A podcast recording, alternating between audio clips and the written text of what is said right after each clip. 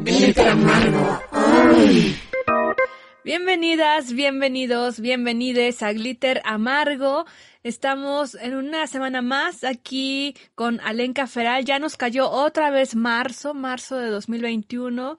Increíble, seguimos pues en pandemia. Recordemos la marcha, ¿no? Hace un año que ahí estábamos, Alenka, que fue impresionante y la de este año tampoco, o sea, sigue siendo impresionante, aunque sí fue mucho menos que el año pasado e incluso que otros.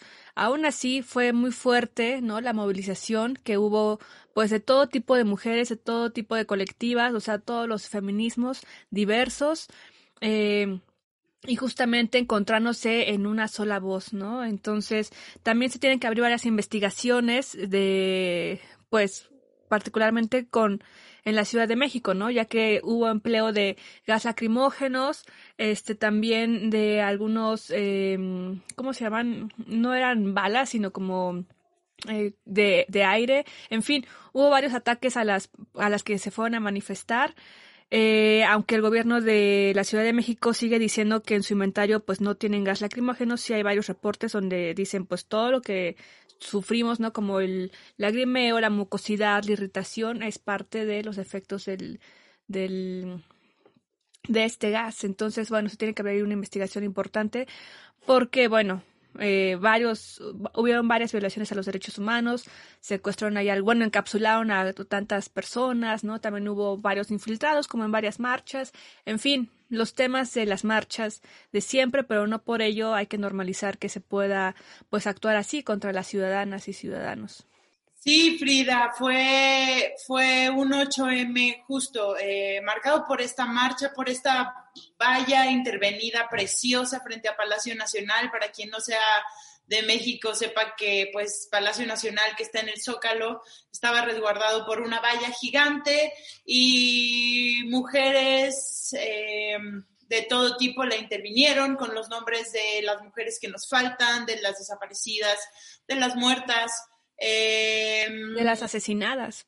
Y, pues eh, me pareció muy hermoso. Por ahí échenle un ojo a quien no la haya visto, esa valla. Eh, me parece muy simbólica esa intervención a la hora de querer proteger el Palacio Nacional. Em, también hubo otro tipo de protestas virtuales que me pareció muy valioso el tema de la marcha a mí me sacó escalofríos porque lo primero que vi cuando vi las imágenes de todas las mujeres sobre reforma me pareció hermoso y me enchinó la piel y me recordó cómo estábamos el año pasado. Tú y yo estuvimos ahí, Frida. De hecho, yo quiero hacer una acotación sobre eso un poquito más adelante, sobre lo que pasó después de esa marcha para ti, para mí. Y em, lo que sí es que también me dio miedo, ¿sabes?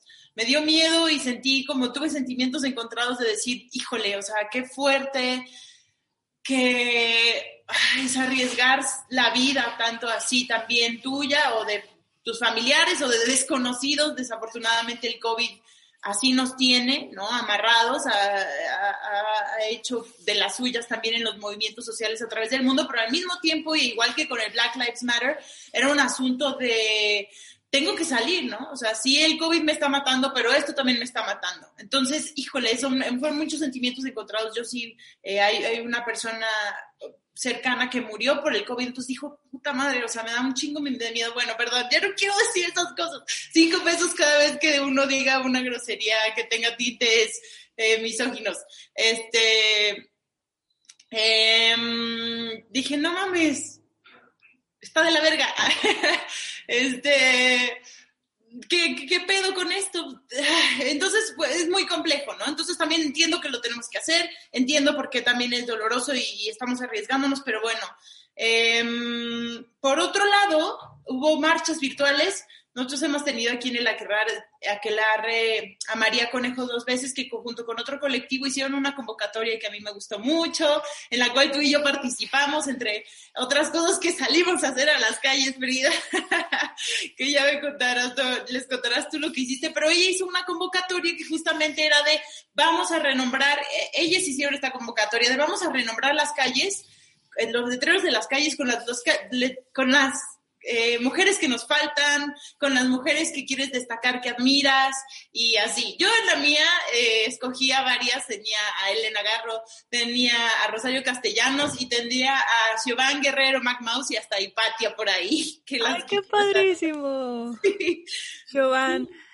Yo tenía, ah, bueno, tengo todavía porque las hemos ido a vigilar, Alenka, hemos hecho monitoreo y siguen ahí puestas, eso es muy padre también. Incluso algunos de las pegas que yo hice, pues con intervenciones a favor, ¿no? Entonces eso también me emocionó muchísimo. Mis calles ahora se llaman Leonora Carrington, Remedios Varo, Amparo Dávila y Hermila Galindo. Entonces ahí, así es como las fui pegando por ahí, entre otras cosas, ¿no? Pero sí, este, justamente no, no, no pensar que por ir a marchar estamos cumpliendo con, con nuestro deber de mujer, ¿no? Eh, finalmente hay muchísimas formas de poder manifestarse, de actuar. Recuerden que esto del feminismo pues es un movimiento humanista transversal. Eh, o sea, que llega de muchas formas, de forma sistemática, ¿no? Y estructurada, así como se ha impuesto el, patriarcado, pues en todas esas, esas, esferas se debe de trabajar los distintos feminismos, que bueno, en sí, pues es el derribar todos estos mitos, ideas, tradiciones que te dicen que el hombre va primero sobre la mujer, eh, en un aspecto pues realmente colonizador, ¿no? Entonces, en ese, en ese aspecto, pues ahora sí que desde tu casa, desde tu cama, desde donde sea que estés, en tu lucha diaria, en tu trabajo, ahí están, eh, con tu familia, cuando hables. Si eres hombre también, no aliado, sino desertor de este sistema patriarcal, pues también poder alzar la voz cuando veas que en tu círculo hay personas, hombres que están hablando, pues de formas que ya no se pueden, ¿no? Y no por una cuestión de censura, sino por una cuestión de que te caiga el 20, que hablar así también es discriminar a personas. Entonces ahí es donde todos tenemos que poner acción y ahí está nuestro activismo, ahí está nuestra lucha diaria en, pues sí, en nuestras acciones diarias. Las marchas ahora realmente yo creo que son un performance, una cuestión catártica y no olvidar, ¿no? Es un, espacio muy importante tomar las calles de forma simbólica, eh, pero también nuestra lucha y de forma pues en, en, en resultados o en avances va a ser también eh, desde, desde, nosotras mismas y en las acciones también que emprendamos en esta sociedad. Alinka. Me encantó una frase que leí por ahí que era, no queremos aliados, necesitamos desertores del patriarcado. Y eso es también, eso me encanta porque ya estamos empezando a abrir la conversación hacia los hombres, algo que de pronto de un momento era como de, no, ustedes no, y demás, o sea, ya les encontramos su lugar y su espacio, así de, ah, sí, te interesa, así, ah, vas a cambiar así tú no sabías qué pedo antes, pues mira, o sea, asiste unas cosas, hay un chingo de información que ya pueden encontrar, hay páginas dedicadas como a ayuda de hombres, de machos a hombres, se llama una de ellas, que nosotros a veces compartimos cosas por ahí, entre muchas otras, ¿no? De decir, pues bueno, o sea, sí, sí puedes desertar del patriarcado tú también, ya están ellos insertados en esta conversación, en esa área, y eso me parece súper importante porque nada va a cambiar hasta que podamos incluirlos a ellos en la conversación y que entiendan también eh, cómo esto es algo necesario, eh, en qué parte se tienen que ellos generar sus propias conversaciones, ¿no? Y sus propios espacios para dialogar esta cuestión y cómo nos vamos a ir eh, entendiendo todo. Claro, es importante así como hemos resignificado y revalorado eh, la cuestión de la feminidad, del ser mujer, también el ser hombre, o sea, estos géneros binarios también ahorita están cayendo justamente porque se han construido con base a todas estas estructuras patriarcales. Entonces, ¿qué es ser mujer? ¿Qué es ser hombre? ¿No? Entonces, por eso está bien importante abrir la conversación y que pues muchas veces, lamentablemente, hasta que te toca con mucha fuerza es que te pronuncias, ¿no? Eh, mientras tanto, como que no quieres hacer mucho el pex o ahí, ¿no? Pero miren, todos estamos en un camino y, y, en, y el momento en el que te llegue, somos todos bienvenidos a esta, pues a esta gran ola, ¿no? Que, como tú lo mencionabas en uno de los primeros capítulos, es, es un acto humanista, es un movimiento humanista, más allá de odiar a las mujeres odiar a los hombres, no, créanme que no va por ahí, aunque algunas personas tal vez de algunas áreas del feminismo o incluso de otros lados lo, lo puedan considerar, ¿no? Eh, realmente queremos la liberación de las personas, de los animales, de todos, que todos podamos fluir en un nuevo sistema eh, donde ya no estén estas estructuras patriarcales en general. Antipatriarcal. Sí, Alenka. Y bueno, todo esto porque estamos pues justamente en esta semana, en esta semana del 8M y pues era imposible no hablar de ello, ¿no? Alenca Diario, yo creo que diario lo estamos haciendo, pero en esta semana es, está con más fuerza. Sí, y un shout out pequeño a Sorgi Pivish, Camila, que también ha estado en nuestros aquelarres antes, justamente mencionando que pues ese activismo que también sucede dentro de casa, ¿no? O sea, está el que es hacia afuera, el público, y también cuantas no salen a marchar y se quedan en sus casas por diversas razones. También puede ser por cuestiones físicas, psicológicas o hasta sociales, ¿no? O sea, cuestiones de trabajo, eh, mil razones, como ella mencionaba esa vez, así como de, bueno, yo a veces me quedo en mi casa, ¿no? No, no voy a las marchas, me quedo a ayudar a mi, a mi, a mi mamá, ¿no? O sea, que también también es este pedo del, del, feminismo y de pronto tener a tu mamá lavando tus playeritas de feminismo y tú ahí no ayudando, o a alguien más, ¿no? Entonces, no sé, estamos abriendo esta conversación, Frida, pero por eso es que decidimos eh, dedicar este eh, episodio a, a, algo que ha sido una labor de las mujeres histórica, algo que a través de todas las diferentes civilizaciones y épocas ha sido una constante cuando vemos obras desde que quedan desde lo más antiguo de las mujeres haciendo esto, en, especialmente en espacios privados, pero todo lo que representa, todo, toda la carga que tiene, que tiene esto, Frida, ¿qué es? Sí, pues es el tejido, el hilar, el hilar historias, el hilar, el hilar nuestras tradiciones, nuestra memoria y por eso lo dedicamos a los tejidos, a los hilos que las mujeres en general en la historia, en el universo, eh, en este mundo al menos, en, en este planeta Tierra, pues han hecho. Antes de ello, solamente me gustaría recomendarles el perfil de Andrea Murcia, esta fotoperiodista, está en Instagram como usagi-ko, porque ella ha hecho un trabajo importante en la documentación, pues, de toda la movilización feminista de los últimos años, con, pues, realmente es un trabajo muy profesional, muy fuerte, muy duro y que sea una mujer la que esté ahí haciéndolo, así como otras tantas eh, foto, fotógrafas periodistas, es, es destacable. Entonces, pues síganla ahí y, ajá, Lenka. Y, y, hablando de Usagi Free, ella también hace tejidos, ¿sabías? Que ella empezó cuando llegó a la ciudad haciendo tejidos para poder solventar. Sí, Free, sí. Qué curioso hilarlo. Es una chingona, yo también soy fan. Sí, sí, sí. Oye, pues genial. Justamente, y bueno, empezar un poco también mencionando, decir que en esta estructura patriarcal de siglos y siglos, también el tejer, el bordar, el, el crear con los tejidos se ha puesto de forma binaria a las mujeres, ¿no? Y como de las mujeres son las que, de una forma pues bastante como despectiva de, digo, en las clases domésticas, por ejemplo, bueno, de usos y costumbres y de ser una señorita te enseñaban eso, ¿no? Tejer el punto y no sé qué y demás, ¿no? Entonces, justamente por eso en algún momento del feminismo occidental particularmente fue como de ya las mujeres no tejemos las mujeres no bordamos o sea porque te estás también desprendiendo de esa carga histórica de óyeme yo también soy tan científica y tan química y tan industrial y puedo hacer todo lo que otra persona otro hombre puede hacer en la industria laboral y demás no solamente poderme a tejer en mi torre de marfil verdad entonces ahí hubo también como un deslinde pero también actualmente eh, pues en el inicio de este milenio yo he visto que el tejido se ha resignificado y revalorado en mujeres, digamos, contemporáneas, mujeres de ciudad, mujeres profesionistas, eh, mujeres comerciantes, en fin, mujeres que deciden retomar esta actividad del tejido, de los hilos, de los textiles, como un símbolo de protesta también, ¿no? O sea, resignificarlo para emplear elementos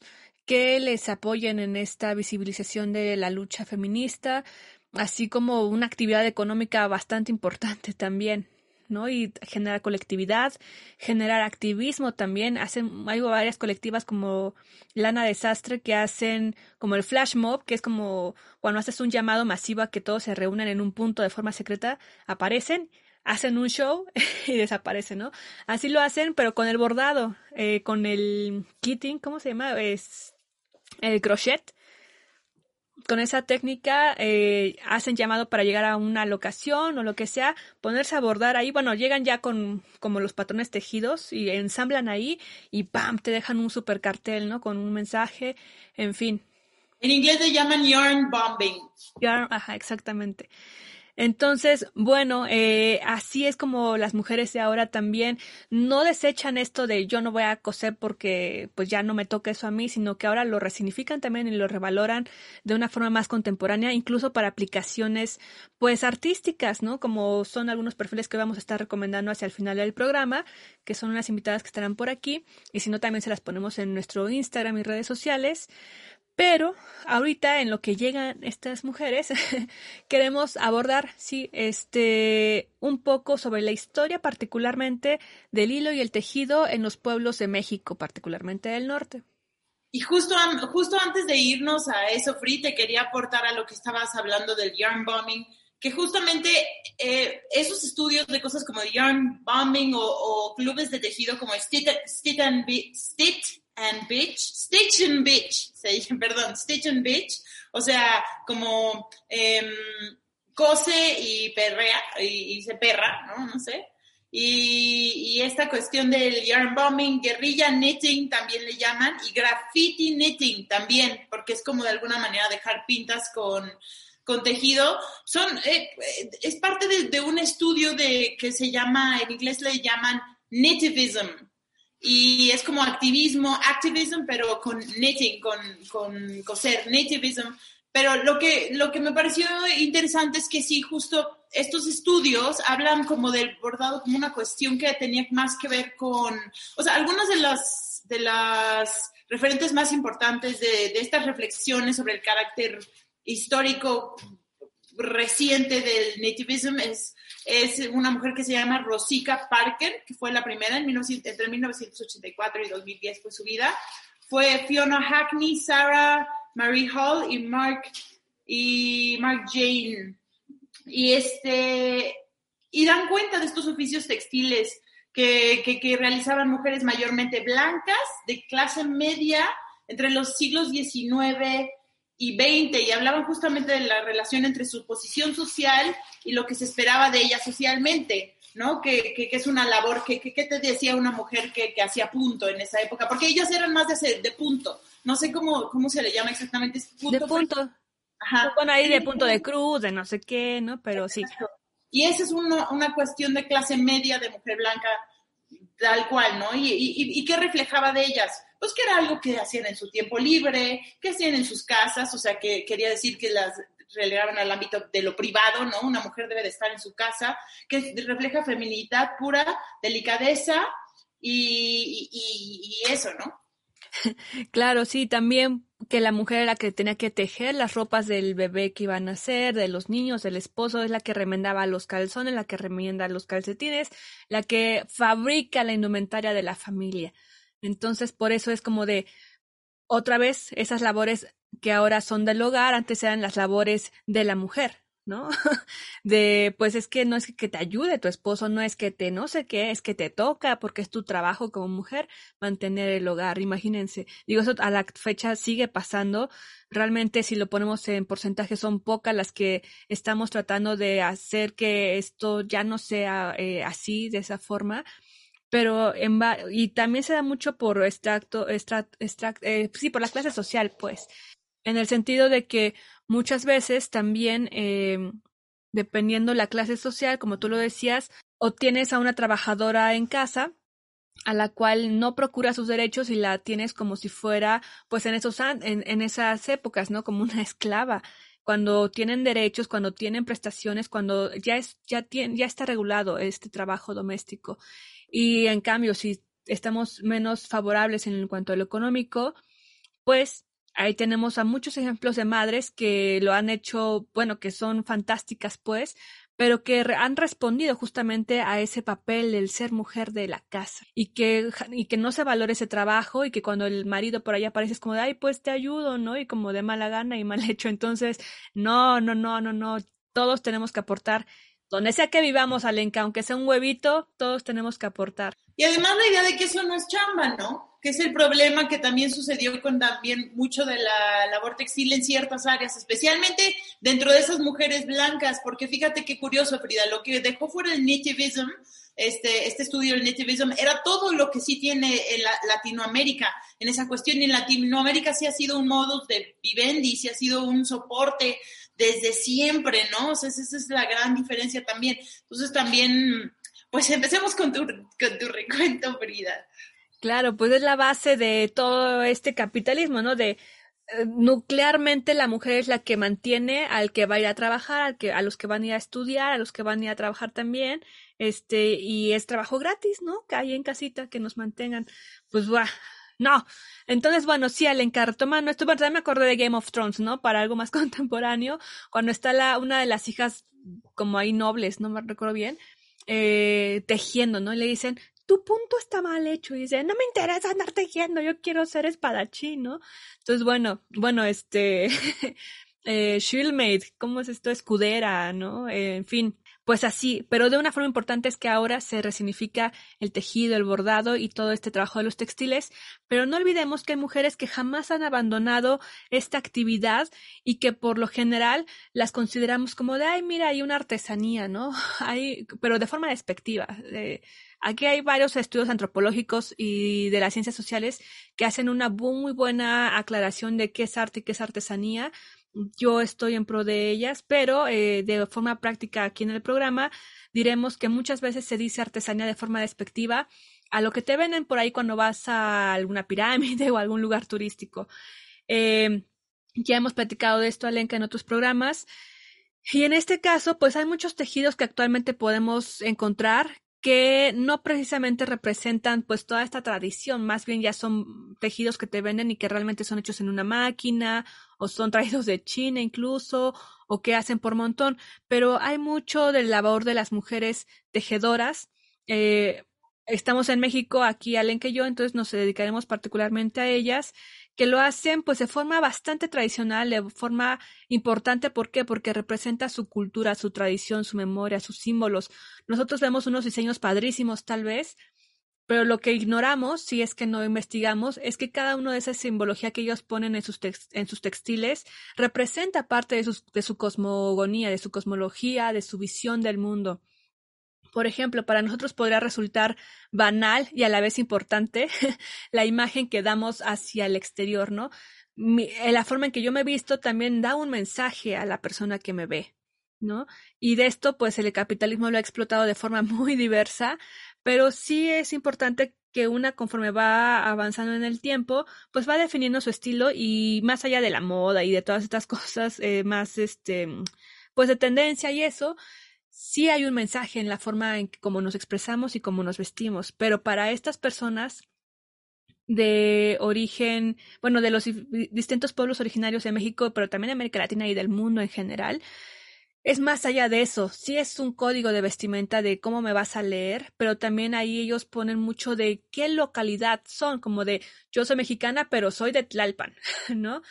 Entonces ahí van poniendo todos los códigos, e incluso ponen historias, ponen sueños, ponen, o sea, sueños literal, ¿no? De soñé esto y es el mensaje que me dio tal Dios, ¿no? Eh, también los colores, hay un código de color, depende de la región o el pueblo originario al que se pertenezca. Entonces, es toda una investigación, es todo un mar de riqueza, de cultura en cuanto a los tejidos y textiles. Por eso, al ser un mar alenca, no podemos aquí abordar todos exactamente, pero nos enfocaremos pues en un estudio que me gustó mucho, es un libro que se llama Hilando al Norte, Nudos, Redes, Vestidos y Textiles, de el investigador Arturo Gutiérrez del Ángel. Si lo pueden encontrar, realmente es bastante extenso, es muy rico, muy recomendable, es un mamotreto como así de gordo, pero, pero muy, muy padre, muy padre la verdad, para las que son mexicanas o las que están en el extranjero. Eh, y bueno, en este libro podemos ver y que de una u otra forma también es como aquí vamos a abordar algunos de los temas, es como en la mitología hay muchísimas madres tejedoras, también como el hilo y el tejer representa pues el revivir y el seguir trayendo al presente la memoria, la memoria de nuestros ancestros, también pensar el hilo como el hilo de la vida, ¿no? Este hilo que va construyendo, tejiéndose, también como un bordado de historias, como textiles que entrelazan diversas culturas y también, eh, pues incluso ahora con el cardo de la cultura, ¿no? El cardado pues es parte de la técnica básica para varios hilos, ¿no? Por ejemplo, que lo extraen de, de esquilar las ovejas o algún animalillo por ahí. Y bueno, estas personas lo hacen de forma bastante, bastante respetuosa hacia los animales, porque de forma capitalista, pues incluso las, a las ovejas y demás los siguen matando, ¿no? Por su piel, les causan infecciones y demás. Estas personas de las que les hablo, pues realmente tienen cuidado en, en los animales que utilizan, ¿no? Porque, pues, hay un mayor respeto al menos hacia la naturaleza. Y bueno, ¿qué podemos definir porque como... Necesitan, ¿no? ¿Eh? Porque, porque, los necesitan, porque entienden que nos necesitamos unos a otros. Claro, y pensemos que aquí lo vamos a definir como el Gran Norte, pero ¿qué es el Gran Norte? Pues todas las regiones que rodean la frontera entre Estados Unidos y México y bueno, particularmente aquí nos toca pues toda la zona eh, ¿no? En, en México, pero ahí vamos para allá. Lo que podemos destacar es que las culturas que hilan el entretejido, el entretejido cultural, que es este gran norte del que les estoy hablando, están atravesadas por ideas compartidas que componen su propia visión del mundo y también, curiosamente, pues por sus prácticas textiles llenas de símbolo y significados que las unen. Y uno curiosamente investigando, ¿no? Pero para ellos es, no es nada curioso, es toda una estructura de significados. Entonces pensemos, si nuestras prendas que usamos tú y yo, Alenka, pudieran contar realmente nuestra historia de vida, nuestra familia, ¿cómo las diseñaríamos? ¿Cómo serían? Ah, eso, está, eso es un ejercicio muy, muy hermoso. Eso lo hacían también, eh, no sé si, este sí dato no lo tengo muy claro, no sé si eran las, las, las puritanas o, o, o quiénes, eh, en sus mantas, ¿no? Las mantas familiares, quilts, les llamaban, que cada cuadrito era hecho por un miembro diferente de la familia, por una Ajá. mujer distinta de la familia y conforme avanzaba, cada uno iba, iba representando a, a esa, esa miembro de la familia, ¿no? El mío yo creo que sería mmm, muchos ojos, muchos ojos. ¿Tú, Frida? Ay, el mío tendría también ojos, eh, estrellas, eh, algunos venados por ahí, agua, no sé, es algo que hay que pensar mucho porque justamente así es como piensan estas personas de los pueblos originarios. Es tan importante lo que plasman en sus prendas que no es al ahí se va, ¿no? Tienen que hacer toda una estructura de lo que quieren comunicar y también que muchas prendas y tejidos sirven para efectos rituales. Entonces, eso es súper importante y las prácticas textiles pues han acompañado a la vida humana antes que la agricultura como parte de la necesidad de vestir y también desde los primeros encuentros entre indígenas y conquistadores españoles, el intercambio de textiles estuvo muy presente como si dentro de este encuentro hubiera ese interés de reconocer a la otra persona. ¿No, Alenka?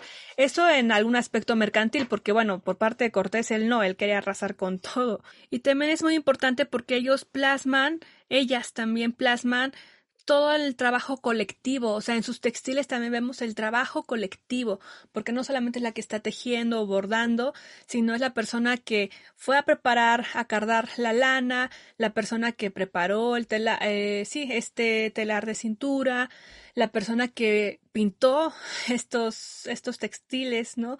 En México tenemos una gran riqueza de textiles naturales, por ejemplo, como la grana cochinilla para sacar ese rojo particular, entonces, y que sale de la plaga que le crece a los cactus, ¿no? Al nopal. Entonces, imagínate. También, bueno, diversos, diversos colores que podemos tener de, de, la, de la zona en la que vivimos, Alenka. Por ejemplo, actualmente en mi zona yo podría sacar mucho morado y rosa, ¿no? De las bugambilias que tenemos, eh, de las jacarandas, por ejemplo. en fin. Eh, también es muy importante cómo hay una figura que recorre los mitos a través de los cuales las culturas del norte explican la conformación del mundo y se trata del mito de una figura muy particular que es la madre abuela tejedora. Así que si quieren les cuento tantito más de ella y otra mujer en pues en la gran mitología en Las herejes.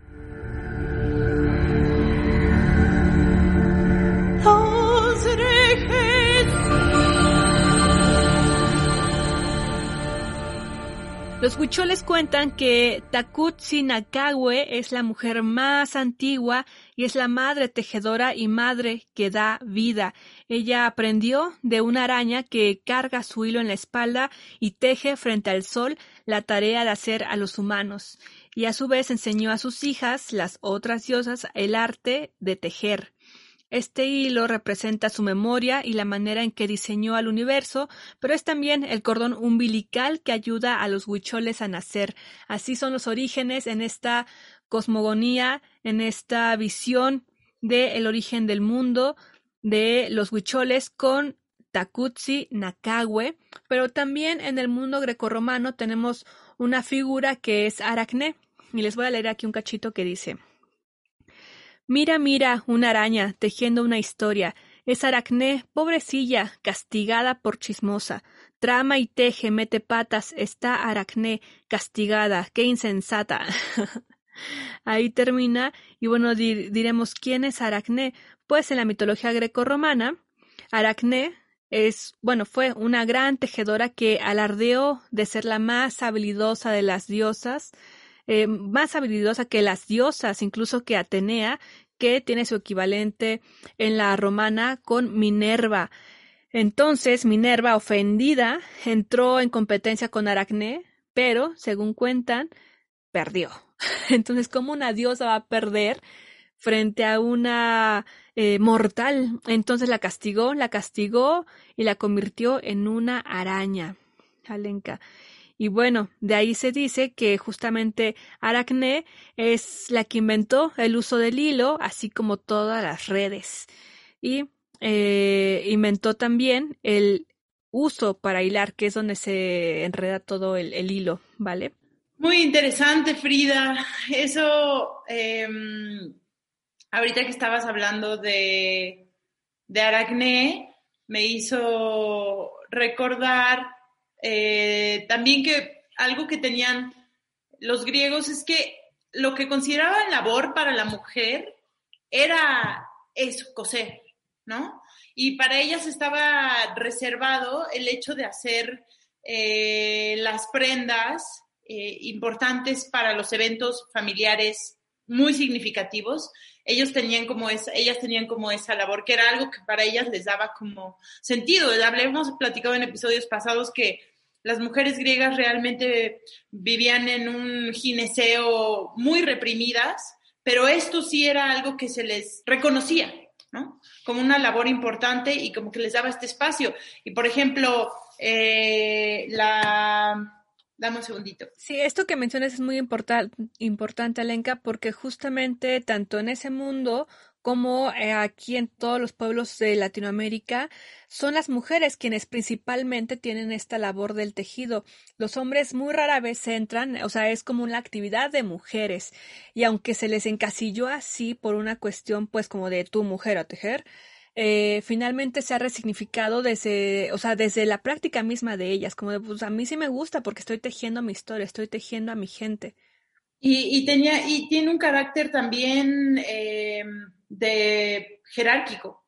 Por ejemplo, eh, la túnica que lleva, la, se le llama peplo. El, el, peplo tejido que llevaba puesto Atenea era hecho por jóvenes doncellas que pertenecían a las familias más reconocidas de la ciudad, por ejemplo.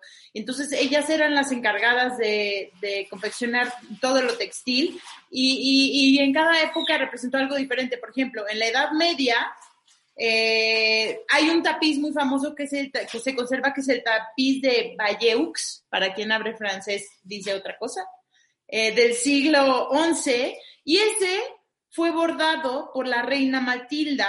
Entonces, también eso era una cuestión jerárquica, o sea, no podía ser hecho algo tan importante por una persona desconocida o X, ¿no? Es que este lo hizo la reina Matilda y demás, porque era algo que sí, pues representaba a las mujeres. Claro, y que a la fecha toda esta tradición no se aprende en un libro, digo, tal vez ahora lo podemos aprender en estas plataformas de cursos digitales, pero realmente es algo que se aprende por la tradición oral, por la tradición de la praxis de hija, de madre a bueno, de abuela a madre, de madre a hija y otra vez abuela, o sea, las tres lunas justamente, ¿no? En estas generaciones que se van pasando esos conocimientos. Sí, Frida, y eso es interesante porque, por ejemplo, entre, entre los, las mujeres latinoaméricas que, que lo llevan a cabo de una manera de activismo, está el Movimiento Nacional de Tejedoras Rucha Hixik Ricuana Ojbal de Guatemala. Y a través de ese proyecto, a través del proyecto de la ley 5247, ellas buscan que se reconozca la autoría intelectual y legal de sus producciones textiles tradicionales, porque quieren contrarrestar el despojo sistemático por parte de la industria de la moda, algo que platicamos en el programa de apropiación cultural. Entonces, lo que ellas quieren es ser reconocidas como autoras, como las conocedoras, lo que tú dices. O sea, esto es algo de cuestión de tradición oral y, y quieren ser eso y no quieren ser vistas como algo que hacemos mucho, que es, que es verlas como conservadoras de la cultura. ¿No? Ante el consumismo. Esta, idea que siempre tienen los gobiernos también de minimizar y de hacer a un lado a, cierta parte de la cultura, de, hacerla como, como folclórica, como, como artesanía, lo que tú decías hace rato, no es arte, es artesanía, entonces, ay, si es que ustedes son las, las conservadoras de la cultura. No, no, no, no, o sea, nosotros queremos el papel de ser las autoras, las conocedoras y que, y que se respete de esa manera, ¿no? Sí, digamos que son conservadoras, pero están vivas, son activas, siguen aquí haciéndolo. Entonces, por eso, pues son autoras, son autoras vivas que, a pesar de que traen todo este bagaje cultural e histórico importante, pues ellas también tienen nuevas historias que contar, nuevas historias que, que transmitir a través de su trabajo. Y que justamente tú te hay una conversación importante, Lenka, sobre eh, por qué Susana Harp, que ahora es la presidenta, eh, bueno, ahorita les doy bien el cargo, se me fue, pero ella es un miembro activo en la política. Eh, preservan toda esta tradición y luchando también porque se reconozca el trabajo colectivo de las mujeres y en general de todos los pueblos, eh, sí, de los, pueblos originarios que están trabajando pues de forma constante y, que se les degrada y se les censura constantemente también por grandes marcas. Sin embargo, también está esta discusión de, bueno, pero ¿por qué Susana Harp, no? Será muy oaxaqueña lo que tú quieras, pero finalmente también no es, este, bueno, es, eh, digamos, una mujer blanca, este, que también tiene ciertos privilegios y demás, ¿no? Sin embargo, yo creo que es importante que, aunque sea ella, lo esté llevando a cabo, ¿no? Y no solamente porque ya ocupó un cargo público, diga, bueno, ahí se ven, creo que eso será más terrible. Sí, estoy de acuerdo y eso fue, o sea, pero bueno, la, la, la, plática que teníamos tú y yo fuera del aire donde surgió esto era que después de que tú comentaste lo de Susana Hart en ese programa fue, sí, tienes toda la razón, qué bueno que ella lo esté haciendo, pero al mismo tiempo es que ya no se necesita que se, que se hagan estos favores, ¿no? Sino de, o sea, que, que, que, mejor estuviera una mujer indígena hablando por las mujeres indígenas que saben de esa obra textil en vez de una mujer blanca de tanto privilegio. O sea, que bueno, ella es la que puede dar el micrófono, perfecto, toma el micrófono y pásaselo a alguien más, ¿no? Toma el micrófono y, tener el valor de decir, sí, pero esta mujer es la que lo representa correctamente y tú con esa posición de poder, darle, darle esa visibilidad y, ese, y ese, esa exposición a una mujer que realmente lo puede representar a, forma, a fondo. ¿no? Que gracias por abrir la conversación, ahora otorgue el micrófono, ¿no? Este, un poco así es lo que pienso, es complejo. Pero otra, otra de las, otra cosa, otra cosa que quería mencionar era, ahora que decías esta cuestión, hay algo que siempre está muy ligado a tejer, que es como a tejer memoria, ¿no? A, tejer, eh, a la hora de dejar el tejido, dejas, dejas un hilo, un rastro. Y esto es algo, por ejemplo, que también las costureras de la memoria, los costureros de la memoria en Chile, desde los 60 o 70 se lleva registro de su trabajo. Son mujeres que realizan denuncias y exigen verdad y reparación en contextos de guerra y migración forzada y de conflicto político ¿Cómo lo hacen? Por ejemplo, narran sobre la tela hechos de violencia estatal, ¿no? Lo que tú mismo contabas de contar tal vez tu historia familiar y demás, pues llevado al ámbito público, político, social, de protesta. Y también se vuelve un mecanismo de sanación y de solidaridad y de acompañamiento. Y eso me lleva también un poco a resaltar algo que me encanta de la cuestión de la labor de retomar el, el, tejer como, como, como una cuestión también política, porque hay algo que pasa mucho, que es la figura del artista. Algo, ah, tejer siempre como que hay, hay muchos clubs para tejer y es algo que se lleva a cabo muchas veces entre muchas mujeres que se juntan, ¿no?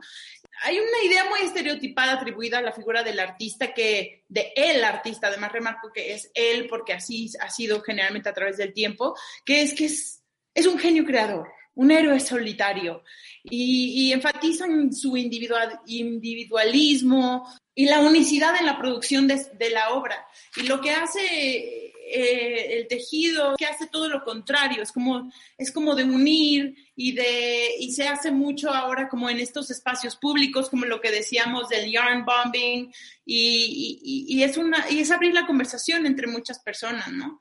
Un, es algo que, se, algo que se hace entre muchos familiares, entonces, pues eh, ellas de esta manera hacen sus protestas y me parece algo eh, muy hermoso. Sí, y así como ahora le dan su simbolismo y su significado a cada una de las cosas que están tejiendo, por ejemplo, ahora con las marchas y demás, pues vemos también muchísimo textil en el cual se ponen los nombres, se ponen la, los nombres de las madres, de las hijas asesinadas, se ponen muchas denuncias, eh, son, son estos bordados justamente de denuncia ahora.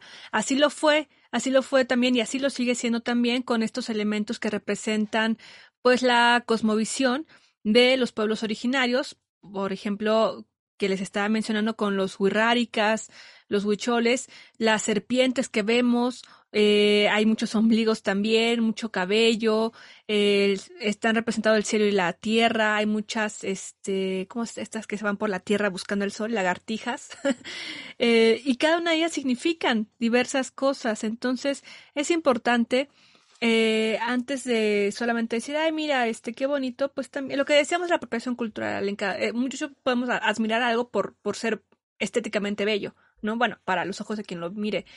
Pero hay que ver un poco más allá, qué significa, quién lo está haciendo, quién lo está tejiendo, cómo se está creando, qué están representando, qué quieren decir con ello. Lo que estoy comprando nada más es para darle el gusto al turista o realmente viene con una carga de, del artista que lo está haciendo. Entonces creo que ahí es importante. Y tengo aquí los significados, por ejemplo, para mencionar estas uniones de, y bueno, también estos enlaces de las diversas culturas que hay, que hay en México, y aunque sean diferentes, comparten ciertas uniones. Por ejemplo, los yaqui, que es un pueblo indígena ubicado principalmente en Sonora, no portan únicamente diseños de su pueblo, sino también del territorio que habitan.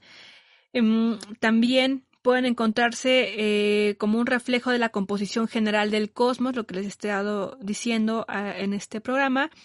Y hay elementos como el monte, la flor o cegua y la cruz, y se manifiestan también como componentes iconográficos del universo yaqui. El cegua es el elemento principal de las vestimentas yaqui y también para los tenec, así se escribe con doble E, que es un pueblo mayense que habitan en la zona norte del Golfo de México, que comprende ahí los estados de San Luis Potosí, Veracruz y Tamaulipas. Ellos también tienen eh, figuras y técnicas que se entrelazan de una forma pues bastante mm, digna de analizar cómo se comparten y, se, y a partir de los viajes y estas cuestiones se van compartiendo esta información. ¿No, Alenka? También ellos tienen, por ejemplo, la estrella en el centro que recuerda el nacimiento del sol. Eh, hay muchas, también es muy importante destacar cómo eh, en la técnica, porque tú puedes decir, ay, pues lo bordo y ya, ¿no? Pero no, es muy importante también, bueno, para ellos tiene mucho significado, para ellas, la técnica como significado. Por ejemplo, ahí se los voy a decir en un momentito. Mm, hay una técnica particular donde ahí contrastan eh, cómo es que aquí está, miren, por ejemplo, la mujer Tenec borda a partir del centro hacia afuera, que es por donde nace el sol, justamente, ¿no? Como el crecimiento del sol, mientras que la mujer wirrárica o wirrárica borda desde el centro, que es este, va bordando, perdón, es el centro, que significa que lleva la luz hacia la oscuridad. Entonces, en la técnica también está una importante carga simbólica, Alenka.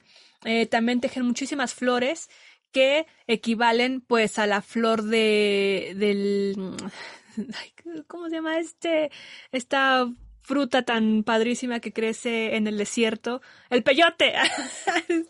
No, así súper con las cosas en la, en la punta de la lengua. Pero sí, eh, las flores les representan a los peyotes y, eh, por ejemplo, con los birrárica literalmente la ponen ahí como, literalmente la ponen como la figura del peyote. Entonces imagínense también el hermano venado, ¿no? Que significa pues este espíritu que les ayudó en la construcción de este pueblo eh, en el norte. Entonces así hay muchísimo tipo de significados, Alenka, en todas las prendas que, y textiles que ellos y ellas eh, generan. Entonces es importante conocer un poco de esta historia sobre los textiles, los bordados, eh, aquí en México particularmente, pero así en el mundo, tú me lo has dicho también, ¿no? Hay muchos pueblos en Chile, por ejemplo, que también tienen una importante tradición del tejido, del textil. Así lo tenemos también en Oriente, eh, también en Italia, este, en fin. El tejido siempre está presente en, en, en la cultura universal y particularmente ha sido elaborado por mujeres. Y ahora, ¿cómo lo estamos resignificando, Alenka? Que justamente ya se enlazó aquí una de nuestras invitadas, Daniela. Entonces, si quieres presentar a Alenka y ahorita también venos hilando justamente cómo introducir, cómo, cómo es que ahora viene el tejido y el bordado pues a nuestras vidas. Pues sí, sí, me parece perfecto, Frida. Tenemos con nosotras ahora que a Daniela Guzmán, que es la crisálida humana búsquenla así en, Instagram. Y yo el otro día estaba explorando por ahí mujeres que podíamos invitar y me gustó muchísimo encontrar eh, su obra. Hola Dani, ¿cómo estás? Hola, muy bien. ¿Y ustedes? Bien, bien.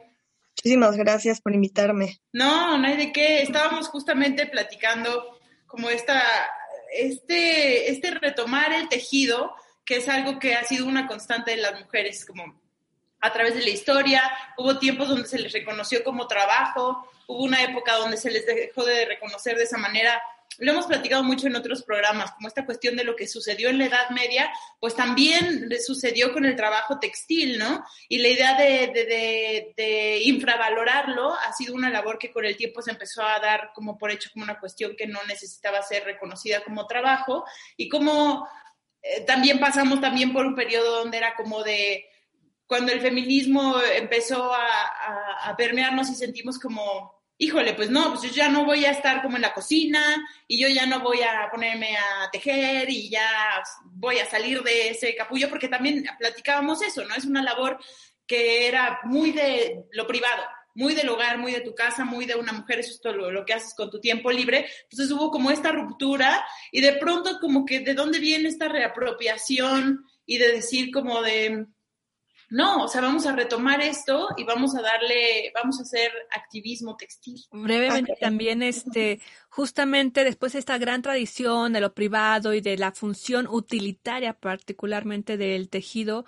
y que la mujer lo hiciera, pues viene toda esta revolución, esta revolución industrial donde las mujeres son las pues sí, no, en las fotos que vemos en las fábricas de textiles, no vemos a un, hombre por ahí en las máquinas, vemos a mujeres y que justamente por eso internacionalmente el 8 de marzo es el Día de la Mujer, ¿no? Porque recordamos pues esta gran este, pues barbarie, ¿no? Contra los derechos humanos, particularmente de estas mujeres que trabajaban en la industria textil en Estados Unidos, pero así ha pasado aquí en México con el sismo también del 2017, vimos que varias mujeres costureras en el centro histórico, que muchas eran inmigrantes, por cierto, pues fallecieron, fallecieron por las malas condiciones. Entonces, ante esa también explotación de la mujer en el tejido es que hubo un momento en el que decíamos, ya no queremos tejer, ya no, por favor, ya no somos, ya no hacemos estas cosas que antes nos imponían, ¿no?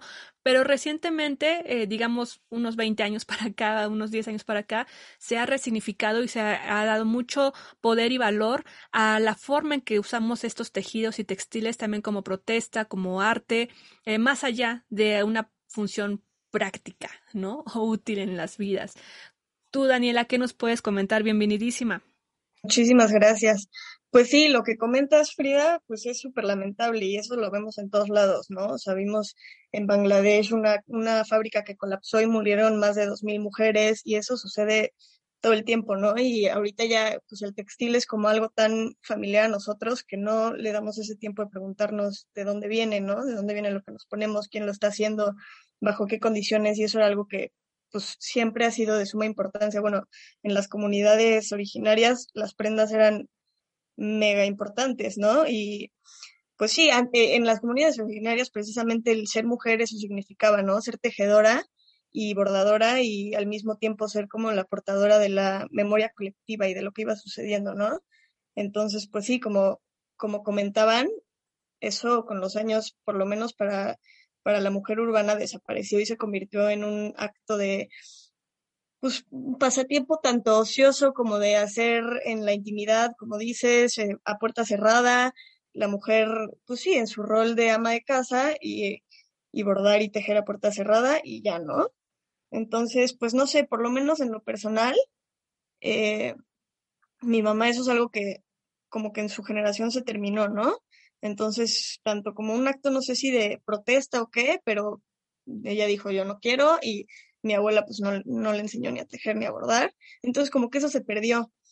Y como bien dicen, ahorita está surgiendo este movimiento de decir, pues no, vamos a, resignificarlo, ¿no? Porque toda la vida el, el textil ha significado resistencia y, y, protesta y tenemos que como regresar a esas prácticas de decir, sí, o sea, no, no es algo que se hace en la intimidad, es algo que hacemos en comunidad, siempre juntas, ya sea en tu casa, sí, pero o en un taller o con quien sea y se hace juntas, ¿no? Con las mujeres bordadoras y pues eso es algo bien bonito. Y también significa mucho como estar abierto a aprender de las demás, ¿no? Eso es que me parece muy interesante porque de, pronto somos todo lo contrario, somos muy individualistas y esto es una manera de decir yo voy a aprender de ti. La colectiva. Sí, sí, totalmente. Eso es algo que yo también he descubierto este, con el tiempo que yo también, o sea, cuando empecé a abordar, lo empecé a hacer pues en la intimidad tal cual y empecé a hacerlo yo privado y no se lo enseñaba a nadie y todo.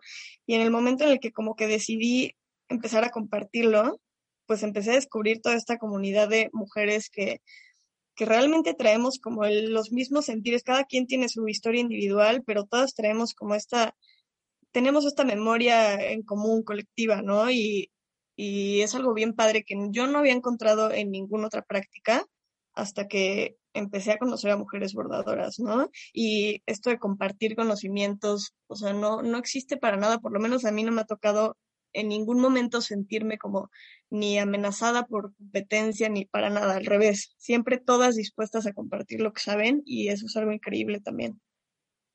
¿Cómo fue que, que, empezaste? ¿Cómo fue que dijiste como que voy a aprender a Pues yo estudié diseño textil. Toda la vida como que el textil ha estado ahí. Mi abuela pues me enseñaba a tejer y íbamos al mercado a comprar estambres, hilos y demás. Y entonces pues decidí estudiar diseño textil pero en la carrera la verdad es que, no sé, se tornó en algo que ya no quise formar parte, ¿no? No sé, yo nunca fui buena, o sea, tenía mis clases de bordado y realmente no era buena, o sea, me decía, mi maestro me decía, no eres ni diseñadora ni para el bordado, entonces pues sí, como que eso se me quedó un poco, y entonces yo dije, sí, tal vez no es lo mío, no es lo mío y yo quería dedicarme a la ilustración.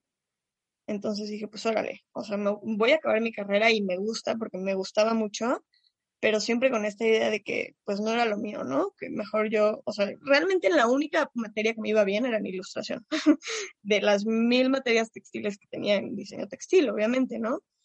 Entonces, pues terminé la carrera y, y empecé a entrarle a la ilustración y fue cuando me murió mi abuela y me fui a vivir a su casa. Entonces, en su casa como cajones y cajones y cajones llenos de fotos, cartas, hilos, bordados, todo que yo no tenía idea de qué era eso, ¿no? Había una historia familiar detrás que yo realmente, o sea, era completamente desconocida para mí. Entonces, eso me empezó a dar como una necesidad de, de ser parte de esa historia que no conocía, ¿no? Y al mismo tiempo, eh, fui a conocer a la abuela de mi novio y fue como, ay, estudiaste diseño textil, tengo un regalo para ti. Y me sacó como siete cajas de hilos, así, miles y miles y miles de hilos que me regaló, ¿no? Entonces fue como, ok, ya no, no, no más excusas, tengo que hacer algo con esto. Entonces fue ahí cuando empecé a experimentar como maneras de conectarme con todas esas personas que estaban en los cajones de mi abuela, ¿no? Y fue cuando empecé a intervenirlas y, y de ahí pues descubrí todo esto que, era un acto también como de autosanación de ciertas cosas, ¿no? Entonces, pues de ahí, de ahí fue cuando empecé y ya no, no he parado.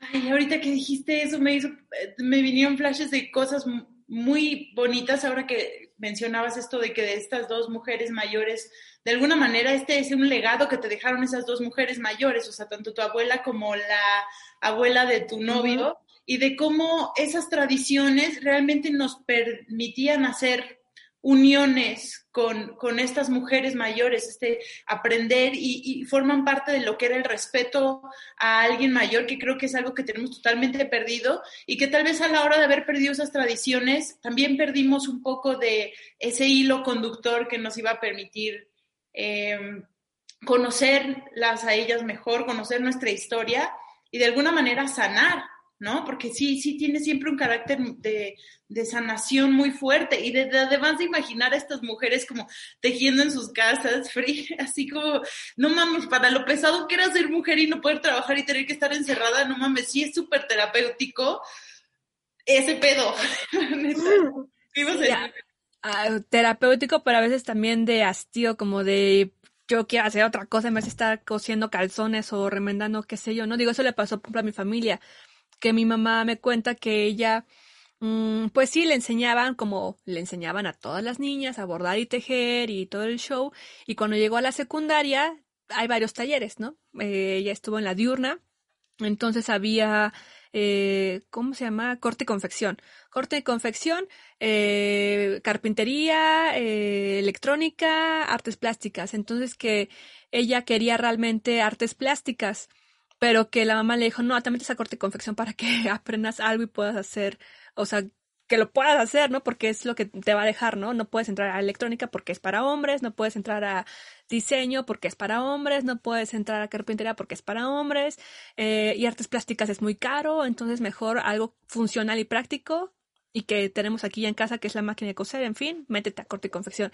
Y mi mamá de mala gana se metió ahí y le chocó, pero aprendió a hacer, o sea, es extraño, ¿no? Porque a, la fuerza aprendió a hacer eso sin mucho gusto. Y cuando, y yo me acuerdo que cuando era niña me hacía mis vestiditos para mis muñecos y demás, ¿no? Entonces de ahí como que tal vez ella lo empezó ahí a, a, como a limpiar, ¿no? Todo ese peso que ella le tenía de odio hacia esas prácticas y, y bueno, también este, con el tiempo eh, me fue transmitiendo algunos conocimientos, ¿no? Entonces las dos pues, ponemos con el bastidor ahí a bordar, ¿no? Y eso era algo muy padre, ¿no? Poder las dos, mamá e hija, estar bordando y, y listo, como que yo veo que ahí hubo también una pequeña transformación, ¿no? O resignificado de, de lo que ella aprendió pues a la fuerza eh, cuando era adolescente y no tenía la libertad de elegir qué, qué taller tomar, ¿no? Digo, algo tan sencillo como ahora que tú yo quiero lo que sea, ¿no? Y, a veces te dicen, no, no puedes, ¿no? Porque eres mujer. Entonces, bueno, ahora con la pandemia es extraño porque en toda mi familia, que son puras mujeres, el bordado fue lo más, ¿no? Yo les regalé unos cojines eh, con bordado estilo tenango, bueno, de tenango, y les encantaron, y como cayó la pandemia empezaron a sacar los, o sea, como a hacer los, eh, el boceto, y empezaron a hacer cojines, carpetitas, de todo empezaron a hacer, ¿no? Entonces se me hizo muy, muy curioso, muy padre ver cómo estas mujeres de mi familia que en sí odiaban el tejido y el bordado porque pues como que decían, ya por favor, ya no, lo tomaron ahora como una práctica completamente terapéutica eh, y que formó estas comunidades entre nosotras mismas, como de, a ver, tú tejele ahí y ahora yo tejo esta parte, y así nos fuimos tejiendo como varias cosillas entre todas. Entonces es padre ver cómo se va resignificando y revalorando el tejido. Y en tu práctica, por ejemplo, Daniela, que viendo tu perfil para que también la sigan, en Instagram estás como la crisálida humana pues vemos que también tienes un aspecto también desde el discurso y lo estético, ¿cómo tú empezaste a generar esta línea en tu trabajo? ¿Qué podemos eh, ver? Pues yo soy una persona introvertida, ¿no? Entonces, como que llegó un momento en el que empecé a, cuando empecé a abordar, pues empecé a cuestionarme también muchas cosas y a darme cuenta de muchas cosas que evidentemente terminaron por ser dolorosas, ¿no? Y que trajeron dolor y que de alguna manera pues se necesitaban sanar, ¿no? Y, y pues el bordado y el tejido es una manera de, de sanar, ¿no? Incluso lo vemos cuando hay una herida, pues quedas en cosen, ¿no? Entonces hasta las puntadas y la textura te lleva como a esa sensación de una cicatriz, ¿no? Y pues es una manera de sanar. Las cicatrices significan que ya sanó, ¿no? Entonces, pues yo empecé a cuestionarme todo esto y al mismo tiempo a trabajar, o sea, nunca, no fue mi intención como decir, voy a bordar sobre tal tema o tal tema, ¿no? Simplemente se dio porque era lo que estaba viviendo, ¿no? Era lo que estaba sintiendo, pero al mismo tiempo, por, ser, bueno, yo pienso que soy una persona introvertida, me costaba, como yo veo a todas estas chicas bordadoras que tienen su página y unos discursos súper poderosos, ¿no? Y yo decía, wow, o sea, yo, a mí me cuesta trabajo como decirlo, ¿no? Como expresarlo en palabras. Entonces, en el momento en el que vi que sin tener que expresarlo con palabras, había gente, había mujeres que me decían, wow, me siento así como lo que subiste, sin necesidad de tener que poner ningún discurso ni nada, ¿no? Ahí fue cuando dije, wow, es muy poderoso, ¿no? Porque sí, tenemos circunstancias distintas, pero nos estamos conectando a través de este bordado, ¿no? Entonces, pues así se fue dando, no, no buscando como dar ningún mensaje en específico, simplemente plasmando lo que vivía y lo que sigo viviendo todos los días y viendo cómo se conectaba con, muchas mujeres, ¿no? Sí, ahora que mencionabas que encontraste espacios para, para tejer y demás, ¿qué espacios son estos o, qué, qué, artistas, este, qué mujeres te, bordadoras te gustan, te inspiran, que nos puedas como también recomendar, ver o seguir por aquí o espacios si alguien está interesado en, en tejer? Híjole, hay muchísimas, pero a mí la, principal artista mexicana que fue por la que empecé, o sea, ella fue así como, me inspiró cañón, se llama Jimena Romero, no sé si la conocen. Eh, es una artista mexicana, tiene su estudio en Coyoacán y ella trabaja mucho también con la memoria, este, sus bordados tocan, pues sí, todos estos temas y tiene varios talleres también bien interesantes que cuando empecé a bordar tomé uno de sus talleres y está muy, muy padre. Les recomiendo que, la sigan, Jimena Romero con G. Em, pues hay muchísimas, muchísimas. La verdad es que eso está increíble ahorita, que, que las mujeres, como, como decía Frida, ¿no? Están diciendo como, ya no voy a, no voy a repelar contra el bordado, como lo que siempre ha sido, y muchas mujeres se están animando a bordar eh, no sé si me viene a la mente Antonia Larcón, ¿la conocen? Ella, su perfil está como Tramoya, ella es una artista chilena, pero vive en México desde hace tiempo, y también temas como la memoria, eso es algo interesante también, que he visto que todas esas inquietudes que yo traía, es algo que las mujeres que bordan lo traen en general, ¿sabes?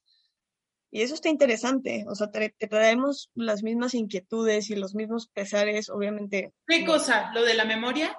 Sí, de la memoria, como de la identidad, como que a través del bordado es una práctica que te lleva a, definir todas estas cosas, ¿no? Y a trabajar con todas estas cosas y eso es algo que se me ha hecho bien interesante, es, algo que tenemos en común muchas mujeres bordadoras. Sí, es, me, hace pensar también eso, hay un artista que yo amo, que es la adoro, que es eh, Louise Bourgois.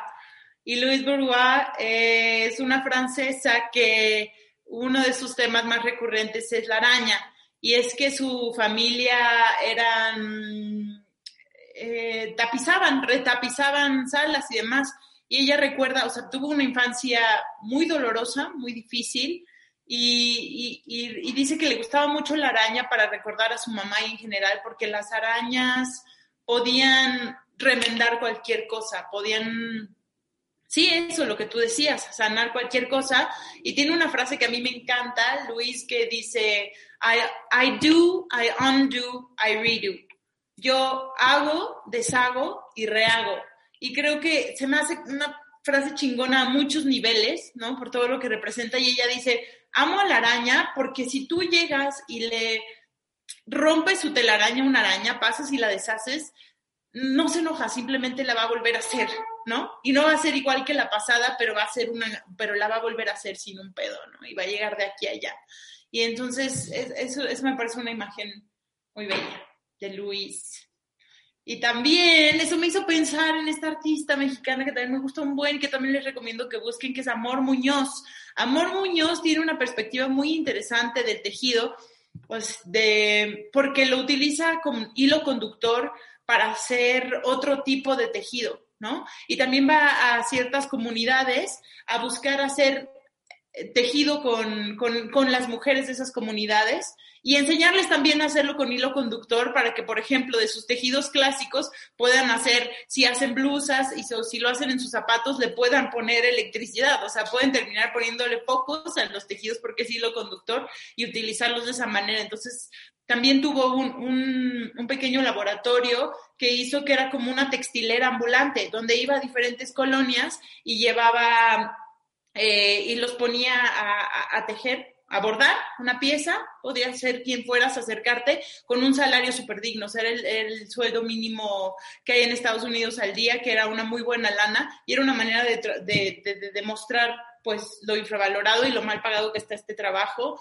cómo se puede revalorar y, y nada, les recomiendo que busquen Amor Muñoz para que, para que también, es, ella es muy interesante. Frida, ¿tú qué opinas? Estaba buscando, a, es que se me fue el nombre ahorita de la que, de la, una artista que me gusta mucho también es mexicana.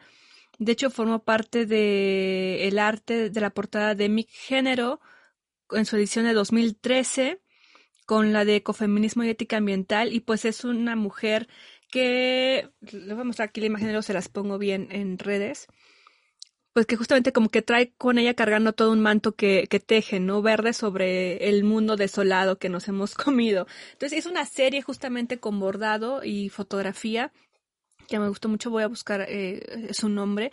Eh, y justamente me, me gusta cómo ahora a través de la colectividad es que empezamos a resignificar esta, esta cuestión del tejido y también cómo uh, es una cuestión de unión política también, ¿no? Pero no solamente como de la política, sino de todo acto es político. Entonces, en ese sentido, lo que tú nos mencionabas, Aleca, que si nos pudieras explicarte también un poco sobre esto del flash mob con el tejido, ¿no? Que es el jar bombing.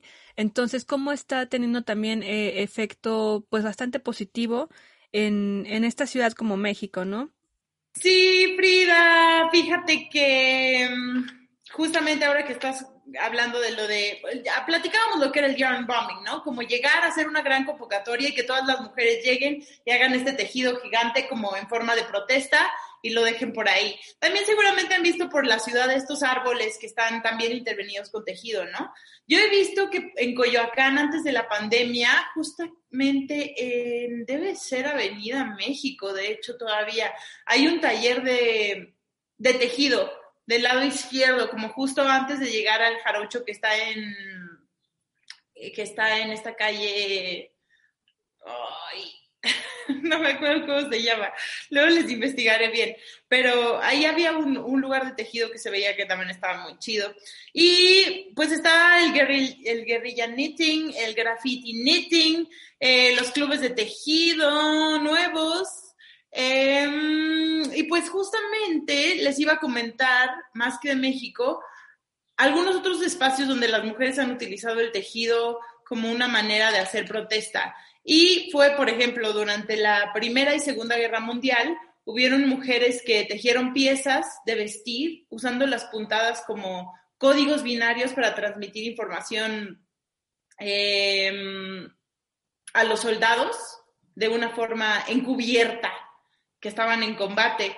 Pero algo que es muy interesante, o sea, a través de eso en código binario dejaban mensajes secretos. Pero algo que también es muy interesante es que a esos soldados les mandaban mucho sus familiares, sus mamás, eh, sus hermanas, sus, sus parejas, les mandaban mucho ropa tejida, por lo que también simboliza que alguien, se, imagínense cuántas horas, eso se me hace una imagen muy hermosa, alguien que le está tejiendo un suéter, una bufanda, un algo, es un símbolo de cuidado y de abrigo y de protección, y entonces recibir algo así en un espacio tan terrible como debe ser estar en la guerra y recibir ese amor y ese cuidado también es otro de los símbolos muy hermosos del, del, del tejer, ¿no?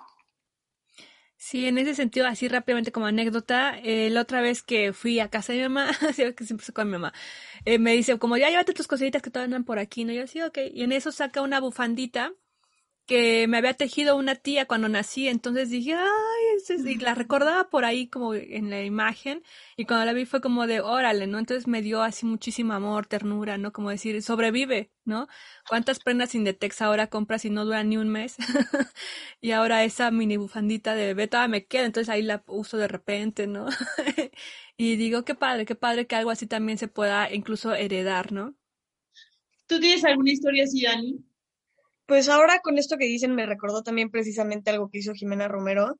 Eh, a raíz del terremoto del 17, eh, pues hay brigada, había brigadas como de todo para apoyar, ¿no? Y entonces empezó esta brigada bordadora eh, para que las mujeres se reunieran en la calle juntas a bordar como medio de sanación, por, por lo que habían perdido, por, por todo, ¿no? Entonces, pues es algo bien padre y cada año se reúnen el mismo día abordar, a conmemorar lo que sucedió.